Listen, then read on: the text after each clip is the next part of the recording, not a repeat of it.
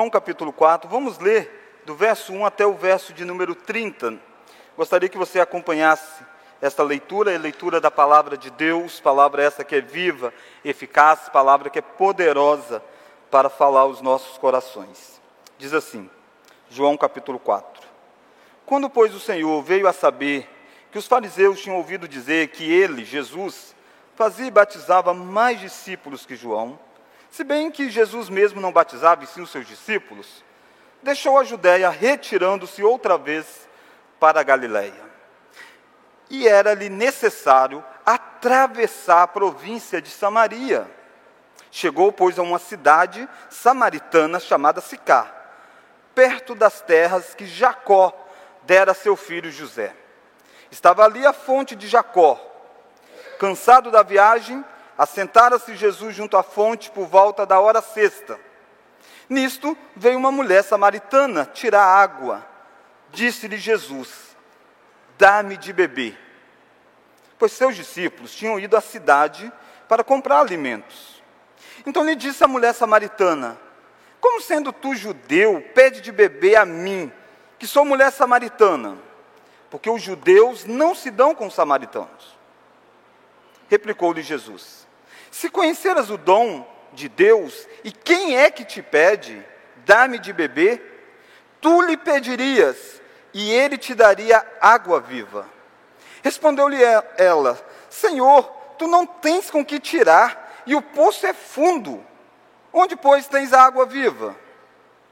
És tu, porventura, maior do que Jacó, o nosso pai, que nos deu o poço do qual ele mesmo bebeu, e bem assim seus filhos e seu gado?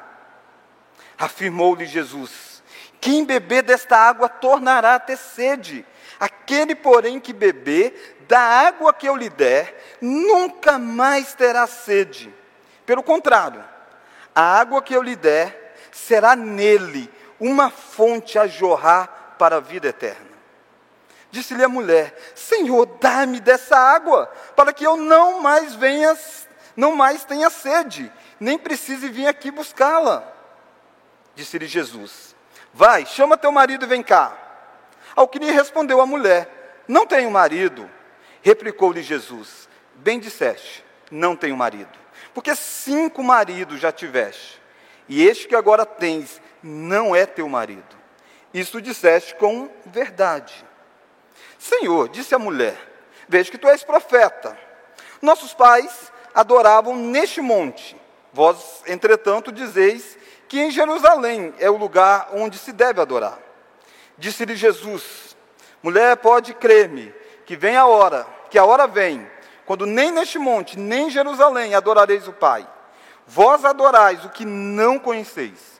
Nós adoramos o que conhecemos, porque a salvação vem dos judeus.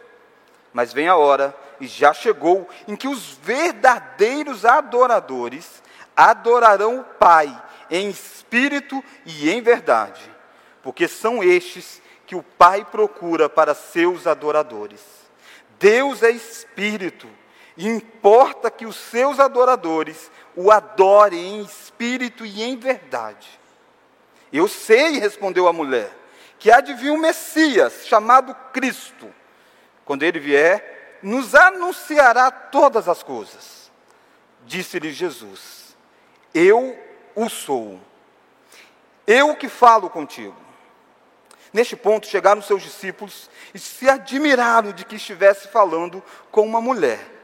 Todavia, nenhum lhe disse: Que perguntas? Ou por que falas com ela? Quanto à mulher, deixou o seu cântaro e foi à cidade e disse àqueles homens: Vinde comigo e veja um homem que me disse tudo quanto tenho feito. Será este, porventura, o Cristo? Saíram, pois, da cidade e vieram a ter com ele. Vamos orar? Ó oh Deus, Pai bendito, fale conosco, ó Pai, nesta noite. Alimenta, ó Deus, a nossa alma. Toca, ó Deus, profundamente na nossa vida. Que a tua palavra, que é viva, possa, ó Deus, entrar no nosso coração através do Espírito Santo, incomodar as nossas vidas, incomodar cada área da nossa vida e que essa palavra possa ir gerando transformação, santificação, conformação com a tua vontade. Que nós possamos, ó oh Deus, sair daqui cientes de que o Senhor nos alimentou. Faça isso, ó oh Deus, para o bem do teu povo, para a glória do teu próprio nome. No nome de Jesus é que oramos. Amém.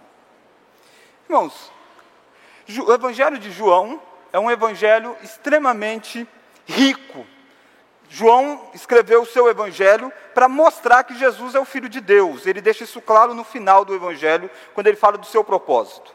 E ele estrutura o seu evangelho através de encontros que Jesus teve com pessoas e através de milagres. Nós fizemos há um tempo atrás uma série sobre os sete milagres que João registrou da vida de Jesus. E Jesus não apenas realizou milagres, mas Jesus às vezes encontrou com pessoas e não fez nenhum milagre, mas Jesus tocou profundamente naquelas vidas com a sua palavra, com a sua conversa. O capítulo 4 de João está registrado depois do capítulo 3. Você diz, óbvio, né, pastor? Mas o que é que tem no capítulo 3? O capítulo 3 tem uma conversa de Jesus com Nicodemos. Nicodemos era um fariseu Nicodemos era um homem da elite. Nicodemos era um homem religioso. Nicodemos era um homem que estava com a vida estável. Nicodemos era um homem que ia constantemente à sinagoga, discursava sobre Deus. E Jesus tem um encontro com aquele homem, legalista ao extremo, e Jesus diz para ele: Você precisa nascer de novo. É uma conversa de Jesus com Nicodemos, um encontro com Jesus com Nicodemos. No capítulo 4, Jesus tem um encontro com uma mulher que é totalmente o oposto de Nicodemos. Ela não é do povo de Israel, do povo judeu, melhor dizendo, ela é samaritana. Ela está misturada. Essa mulher não é boa coisa no sentido social. E ela está então totalmente diferente de Nicodemos. Está com a vida destroçada. O texto diz que ela estava com o sexto homem. Já tinha tido cinco maridos. Esta mulher humanamente está destroçada. Nicodemos humanamente está estável. E o que une esses dois é que ambos precisam do evangelho de Jesus Cristo. E isso é importante para nós. Nós vivemos uma época onde muitas pessoas pensam que o evangelho é apenas para uma classe social. Ou seja, uma classe rica, ou seja, uma classe pobre. E opta por uma das duas e quer pregar o evangelho no sentido apenas econômico de restaurar as pessoas. Isso não é perspectiva bíblica. Tanto o indivíduo que está com a vida estável precisa nascer de novo, que é o Nicodemos, como uma mulher que está, de certa forma, relegada pelos seus, precisa de Jesus para ser transformada de vida. E eu gostaria então que nós pudéssemos olhar sobre esta conversa cativante. Quando você olha para esta conversa que Jesus teve com esta mulher, essa conversa é atrativa, essa conversa nos gruda, essa conversa chama a nossa atenção. Essa conversa faz com que nós começamos a, a ler e queremos saber como que vai terminar. Essa conversa é muito cativante. Aliás, as conversas, via de regra, são interessantes, né? E muitas vezes a pessoa passa e vê alguém conversando e tem gente até curioso demais, dá aquela paradinha e quer ouvir o que, que o outro está conversando. Talvez se eu estivesse lá, quando eu visse Jesus e essa mulher conversando, eu ia querer parar para ouvir. Eu não estava lá, mas o Espírito Santo registrou e nós podemos ouvir então esta conversa cativante que Jesus teve com esta mulher. Por que, que essa conversa é cativante? Por quatro razões. Primeiro, essa conversa é cativante por causa dos interlocutores, por causa das pessoas envolvidas. Quem são essas pessoas? Jesus e a mulher samaritana. Isso gerou um espanto. Quando eu e você lemos, nós não temos hoje a noção do impacto que é ver Jesus e esta mulher conversando. Na época tinha. Olha o verso de número 27. Olha o verso 27. Ao ponto dos próprios discípulos, quando chegaram, viram Jesus conversando com, com, com esta mulher, ficaram admirados. Olha aí o verso 27. Vamos ler? Neste ponto,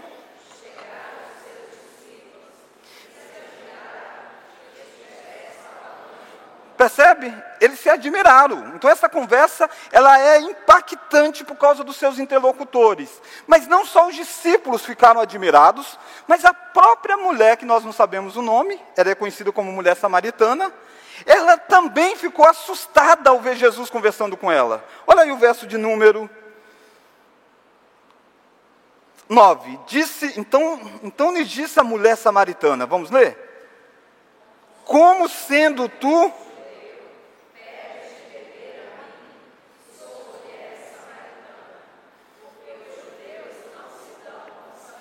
Percebe? Essa conversa começou apenas com Jesus dizendo assim: Me dá um pouco de água, tenho sede, me dá água. E a mulher ficou admirada e disse: Como você vai conversar comigo, sendo que você é judeu? Porque o que, que está acontecendo aqui, irmãos? De um lado você tem um homem judeu conversando com uma mulher samaritana. A cultura da época, um judeu não conversava com uma mulher estrangeira, um homem judeu, publicamente. E Jesus está lá conversando, essa mulher fica assim: não, como que pode? E mais, um judeu conversando com um samaritano, eles são inimigos de longa data. Desde o Antigo Testamento.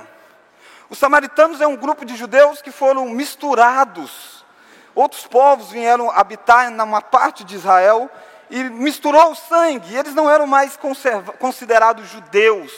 E havia brigas enormes. E Jesus está aqui, rompendo com algumas barreiras primeira dela é a barreira racial. A mulher é samaritana. Se você olhar o versículo de número 4, olha o verso 4. E era ali necessário. Jesus quer ir, um, ir de um ponto ao outro. E João diz assim: e era necessário atravessar a província de Samaria. Existiam outros caminhos para chegar até a região que Jesus iria, sem ter que passar pela terra dos samaritanos. E João, de uma forma sagaz, diz assim: Mas era necessário ele passar aí. Era necessário porque era um, lugar, um, caminho mais perto, mas acima de tudo era necessário porque ele tinha que encontrar com uma pessoa. E era esta mulher, a mulher samaritana. Essa conversa, então, ela é impactante por causa dos seus interlocutores. Esta mulher é uma mulher samaritana. Mas olha mais que detalhe, olha o horário que se dá esta conversa. Verso 6. Por volta da hora sexta. O que, que significa isso? Em torno de meio-dia. No horário que o sol estava mais quente. Não era o horário propício para esta mulher ir buscar água. Ela vai sozinha, percebe? Não tem ninguém indo com ela. Por quê? Porque o horário que as mulheres iam buscar água era pela manhã ou no final da tarde. Essa mulher vai no horário improvável porque ela não tem contato com pessoas. Essa mulher é meio que mal vista. Essa mulher é meio que relegada. E essa mulher, por ter vários, ter tido vários homens, então essa mulher procura ir num horário em que ela não vai encontrar com ninguém. Ela vai meio-dia para para este encontro.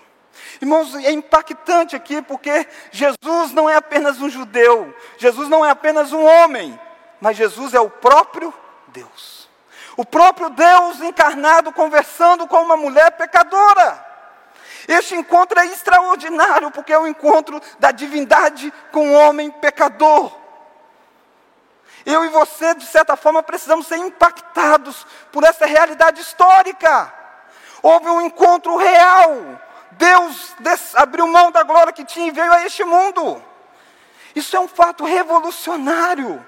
Isso distingue o cristianismo de qualquer outra religião.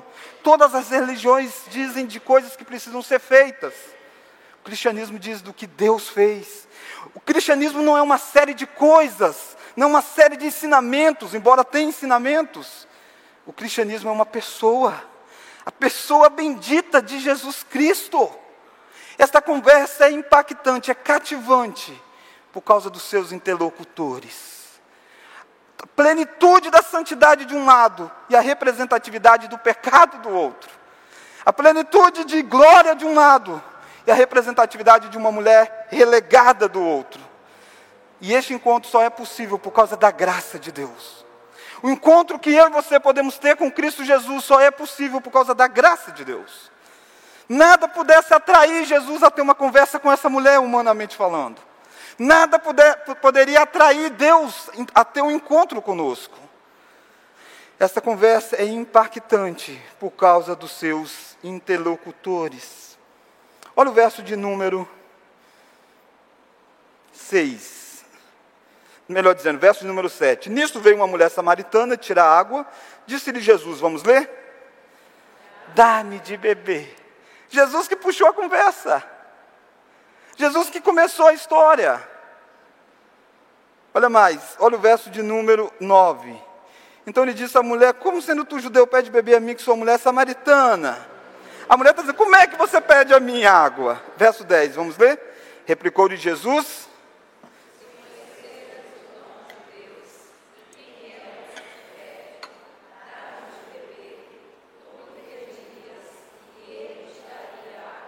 Percebe? Jesus percebeu isso aqui. Jesus disse para essa mulher assim: Você está admirado que eu estou pedindo água para você? Se você soubesse quem sou eu, você que pediria água para mim, e eu daria água viva para você.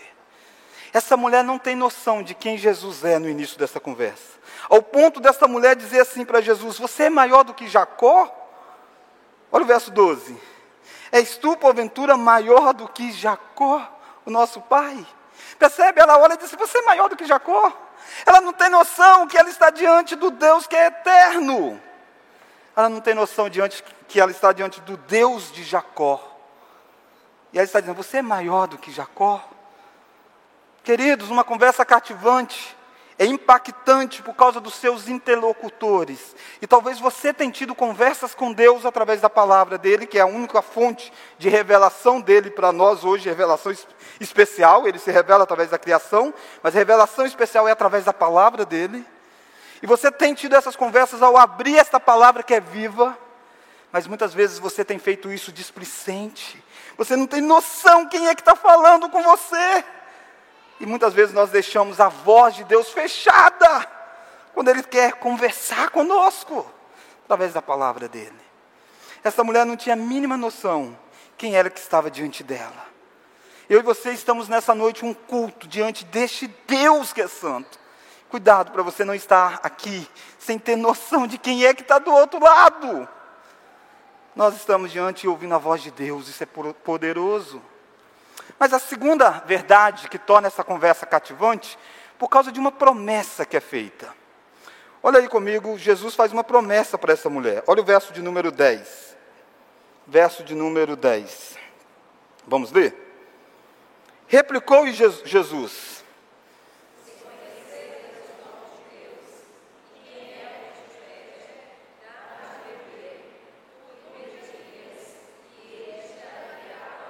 Viva.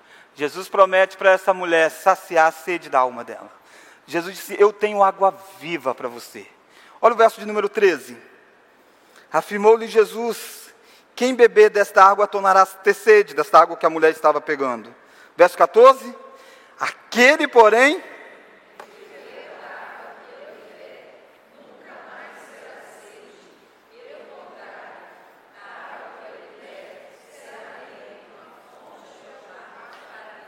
Jesus, que é mestre por excelência em comunicar, ele usa aqui de, um, de, uma, de, um ponto, de uma ponte de contato, de um ponto de contato. A mulher está buscando água. E Jesus diz assim: Eu tenho água viva para você. A mulher acha que Jesus está falando de um rio, de alguma coisa assim. Ela diz: É impossível, porque quem deu água aqui foi Jacó, ele fez um poço. E esse poço tem sustentado a gente muito tempo, mas não tem água viva, não tem água corrente. Jesus disse: eu tenho água viva para você. Eu tenho água que pode matar a sua sede. Algo que vai entrar dentro de você e você nunca mais vai sentir necessidade. Naturalmente que Jesus está levando esta mulher para uma questão espiritual. Jesus está dizendo que Ele é uma fonte de água viva, que pode preencher o vazio do coração do ser humano, o vazio do coração daquela mulher. Ele está dizendo: Eu posso dar significado para a sua vida. Irmãos, as pessoas vivem neste mundo em busca de significado. As pessoas vivem neste mundo querendo preencher um certo vazio. E as pessoas às vezes vão em busca de poço e mais poço, buscando água para tentar saciar a sede espiritual da vida dela. Jesus é o único que pode dar a fonte de água da vida. Jesus é o único que pode preencher o vazio existencial de uma pessoa. Jesus está dizendo isto para esta mulher. Mas essa conversa é cativante por causa dos seus interlocutores, por causa da promessa. Eu tenho água viva para você. Você conhece essa água que eu estou falando? Você já tem a sua vida saciada em Deus? Ou você é alguém que está vivendo numa aridez profunda? Porque ainda você não encontrou a fonte de água para você. Jesus é a fonte para a sua vida. Jesus é capaz de sedentar você, Jesus é capaz de entrar no seu coração e mudar você, revigorar você. Jesus está dizendo isso para uma mulher que é relegada. Jesus está dizendo: pede-me e eu te dou água da vida. Primeiro, uma conversa cativante por causa dos seus interlocutores. Segundo, uma conversa cativante por causa da promessa feita saciar a sede da alma. Essa mulher fica admirada com isso. Essa mulher é fisgada por essa conversa de Jesus. Olha o verso de número 15. Disse-lhe a mulher, vamos ler? Dá-me dessa água. Vamos ler? Para que eu não mais tenha sede nem precise vir aqui buscá-la. Essa mulher ainda não entendeu o que água é essa. Mas se tem água que é capaz de matar a sede eterna, ela diz: Eu quero. Me dá dessa água, eu não preciso mais voltar ao, ao poço. E aí você percebe que essa conversa é cativante por causa do confronto existente. Olha como Jesus lida com isso. Jesus primeiro chegou para a mulher e disse: Me dá água.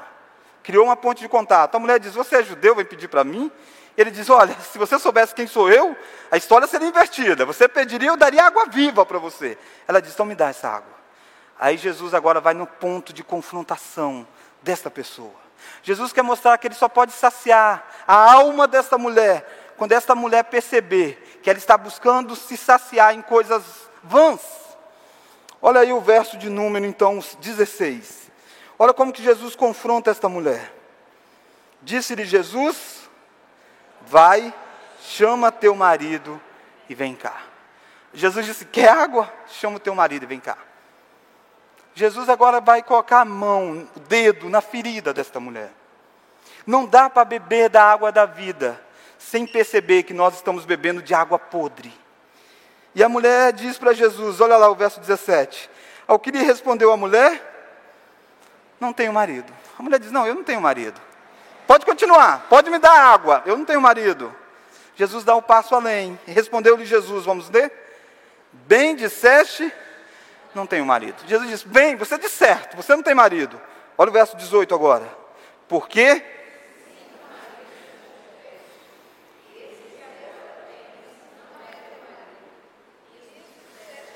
Percebe o que Jesus fez com essa mulher? Jesus disse assim: Você já teve cinco maridos.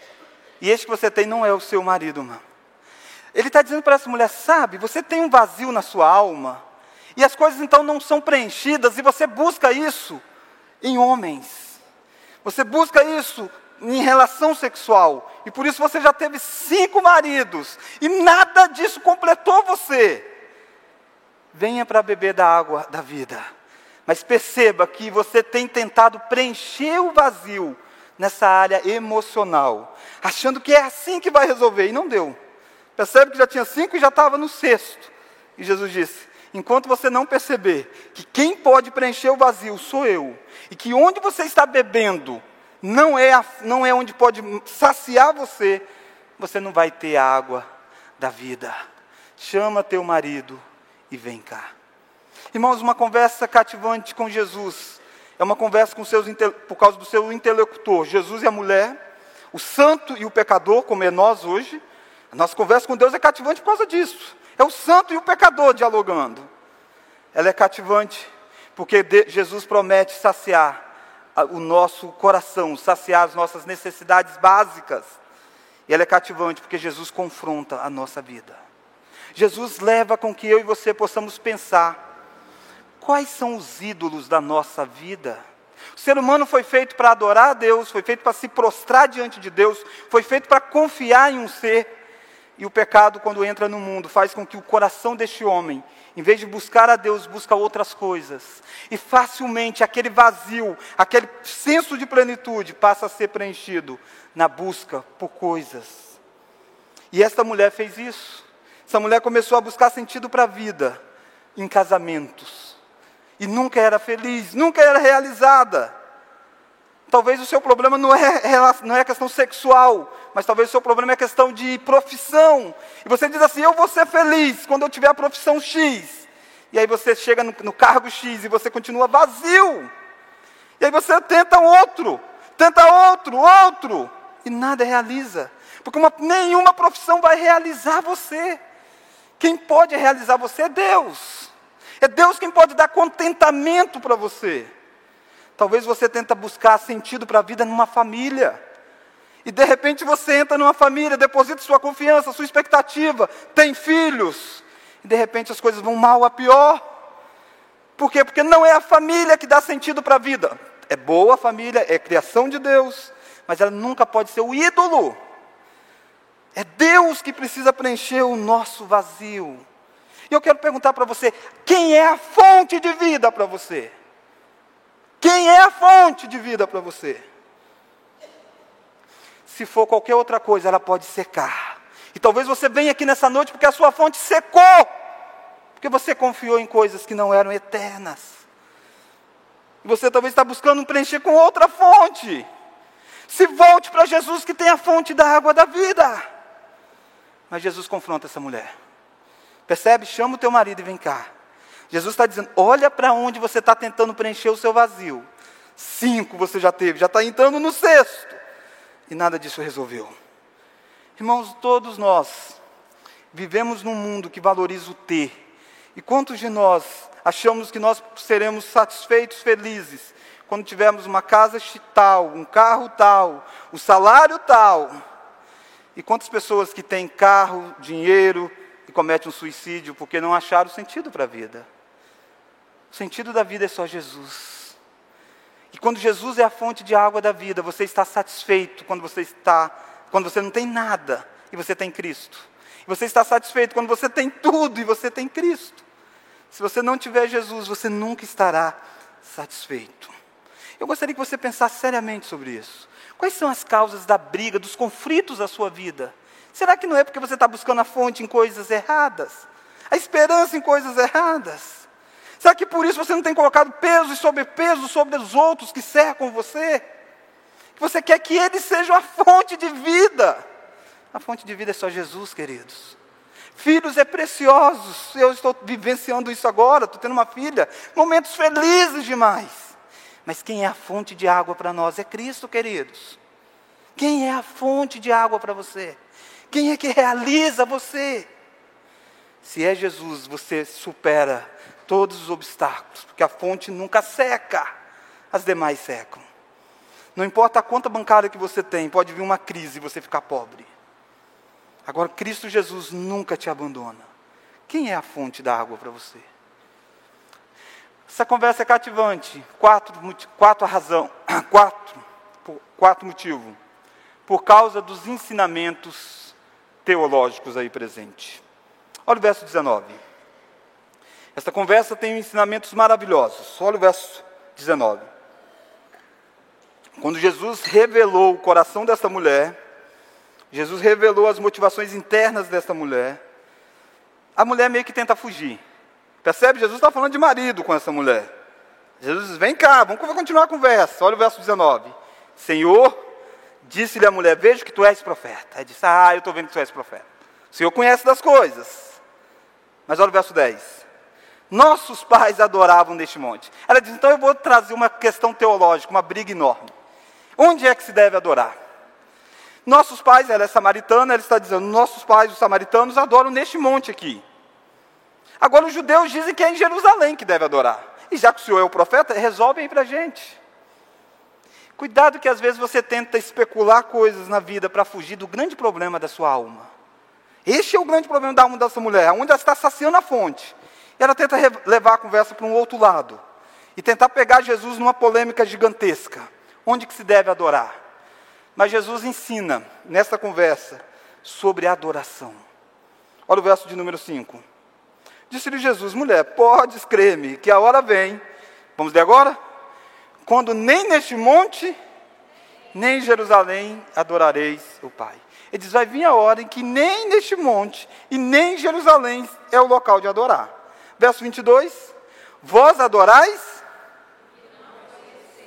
Nós adoramos o que conhecemos, porque a salvação vem dos judeus. Jesus disse assim: até hoje o correto é lá em Jerusalém.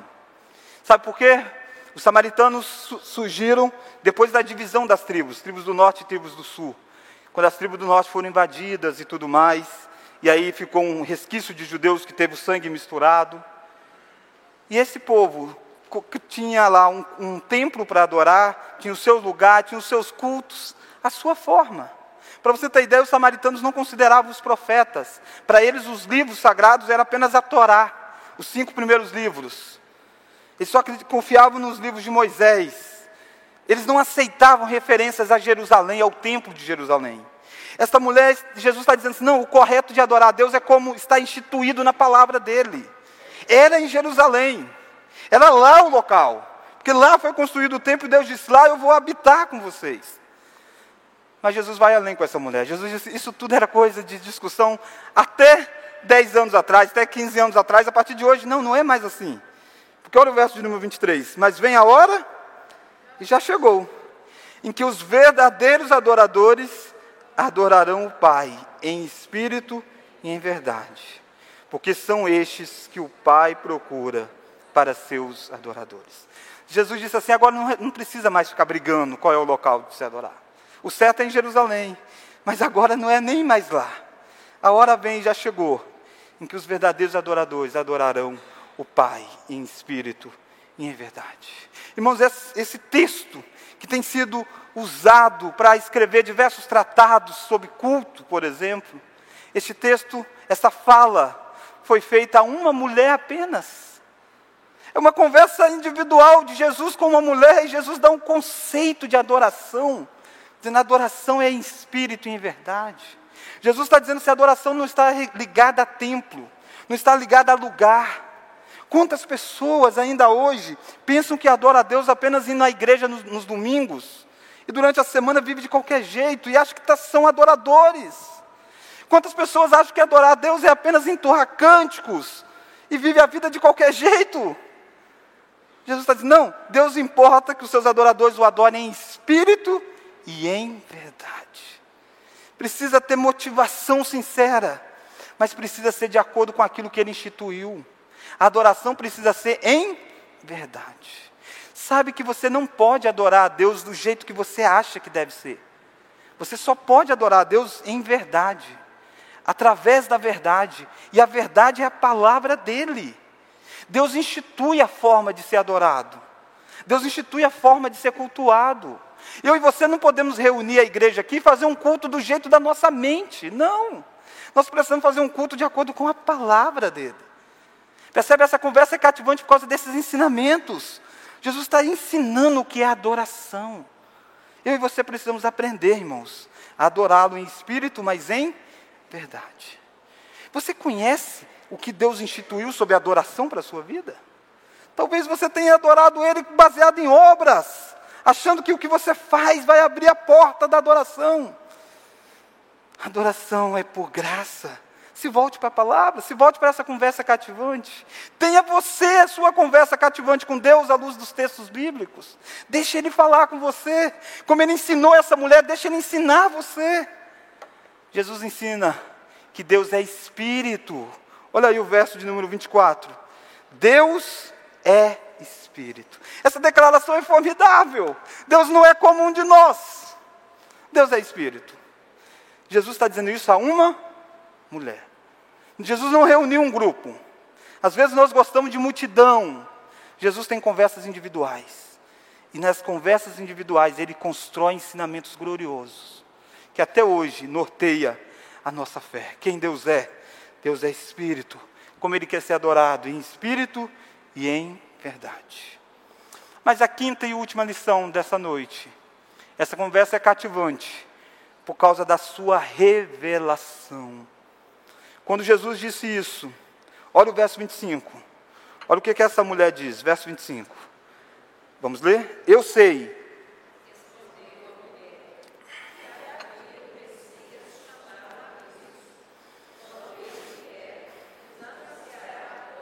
Que coisa!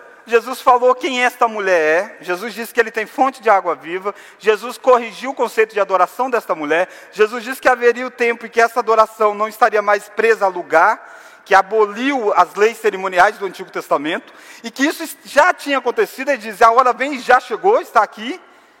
Essa mulher disse, eu sei, eu conheço das promessas, eu sei que quando vier o Messias ele vai falar todas essas coisas, ele vai nos ensinar tudo. Essa mulher está diante deste Messias. Essa mulher está diante deste Jesus. E ainda essa mulher está com os olhos fechados. Como tantas pessoas têm estado com os olhos fechados, mesmo ouvindo Jesus domingo após domingo sendo anunciado. Olha o versículo 26. Jesus faz uma declaração extremamente forte. Olha o verso 26. Disse-lhe Jesus. Percebe? Jesus disse: Eu o sou. A declaração messiânica sai da boca de Jesus. Isso é muito forte, porque quando Jesus estava encarnado, muitas vezes as pessoas diziam: Tu és o Cristo, olha, Jesus. Ele dizia assim: Não anuncia ninguém, fica quietinho, porque as pessoas tinham visões erradas de Messias. E agora ele abre a boca e diz para essa mulher: Eu sou o Cristo. Ele está revelando a esta mulher todo o Antigo Testamento, todas aquelas promessas. Ele está abrindo isso para essa mulher, descortinando para ela, dizendo: Eu sou o Cristo.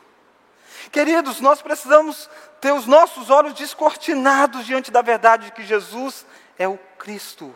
Jesus é a perfeição, Jesus é a completude de toda a revelação. Jesus é o Deus encarnado.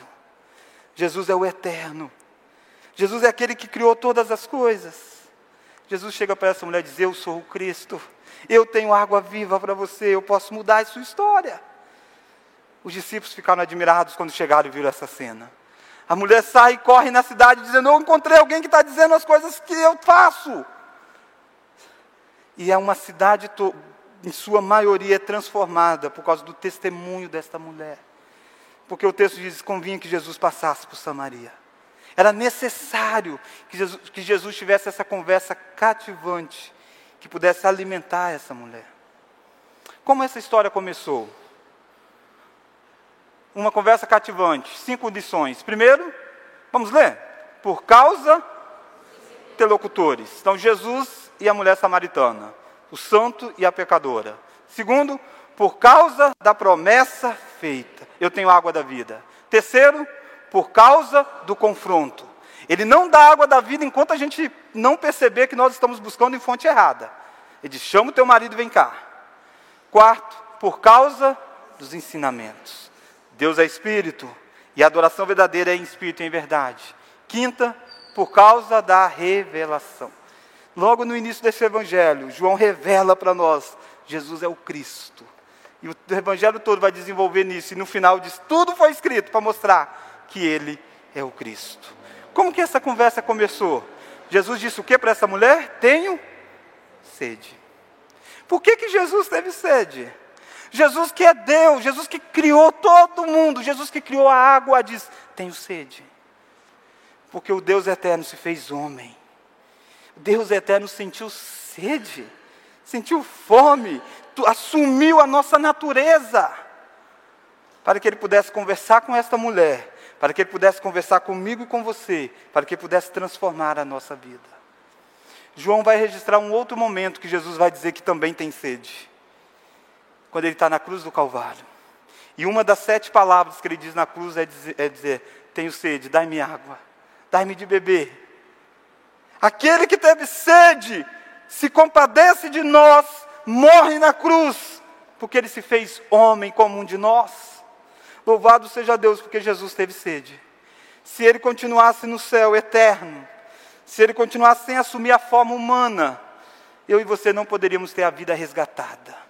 Eu e você não poderíamos beber da fonte da água da vida. Eu e você continuaríamos tentando preencher o nosso vazio em tantas outras coisas. Mas porque Cristo teve sede, porque Ele assumiu plenamente a humanidade, sem deixar de ser Deus, Ele pôde na cruz do Calvário satisfazer a ira do próprio Pai, para que Ele pudesse ressuscitar três dias depois e prometesse para mim e para você que Ele tem água, fonte da água da vida, para saciar as nossas necessidades nosso coração. Vamos falar com Deus? Pai querido, obrigado a Deus porque esta conversa cativante feita entre Cristo e esta mulher foi registrada por João e ilustra, ensina verdades preciosas para nós ainda hoje. Obrigado, Pai, porque nós temos um Deus que sabe o que é ser homem, um Deus que se encarnou, um Deus que assumiu a forma humana. Um Deus que andou, andou entre nós, um Deus que sofreu dores, Um Deus que resgatou aqueles filhos dele na cruz do Calvário, assumindo toda a maldição nele, para que nós fôssemos livres de toda a maldição. Obrigado, porque assim como o Senhor transformaste a vida desta mulher, o Senhor tem transformado tantas vidas ao longo da história e a nossa é uma delas. Obrigado porque nós podemos beber da fonte da água da vida. Nós temos esta fonte jorrando em nós. Pai, se porventura alguém aqui nessa noite que ainda tem buscado beber de fontes podres para preencher o vazio, que eles possam se voltar para Ti, a única fonte de água da vida. O Senhor possa corrigir, ó oh Deus, a nossa mentalidade de quem o Senhor é, de como o Senhor quer ser adorado.